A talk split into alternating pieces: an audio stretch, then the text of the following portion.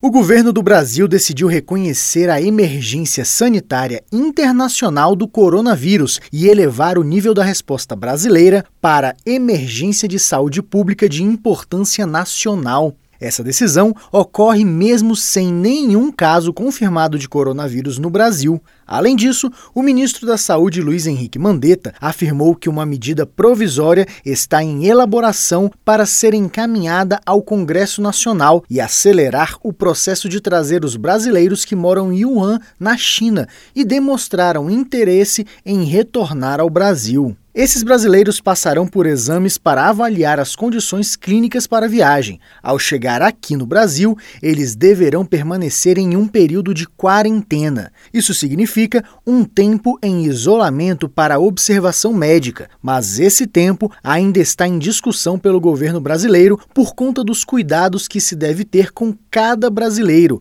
como explica o ministro da Saúde, Luiz Henrique Mandetta. A gente precisa garantir para elas apoio médico, apoio social, apoio psicológico, enfim, todo, tudo aquilo que significa quando você é, deixa a pessoa em quarentena, que você tira um direito básico, que é o direito de ir e vir, como é que você garante também como é que a vida dessa pessoa continua até ela ser é, é, liberada dessa quarentena.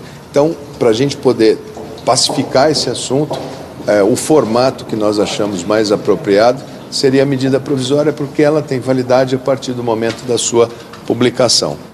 O Ministério da Saúde atualizou as informações repassadas pelas secretarias estaduais de saúde sobre a situação dos casos suspeitos do coronavírus no Brasil. Segundo as informações, até às 16 horas dessa segunda-feira, não houve nenhum caso confirmado da doença no Brasil, apesar de 14 casos se enquadrarem na atual definição de caso suspeito para o novo coronavírus. Reportagem Janari Macena.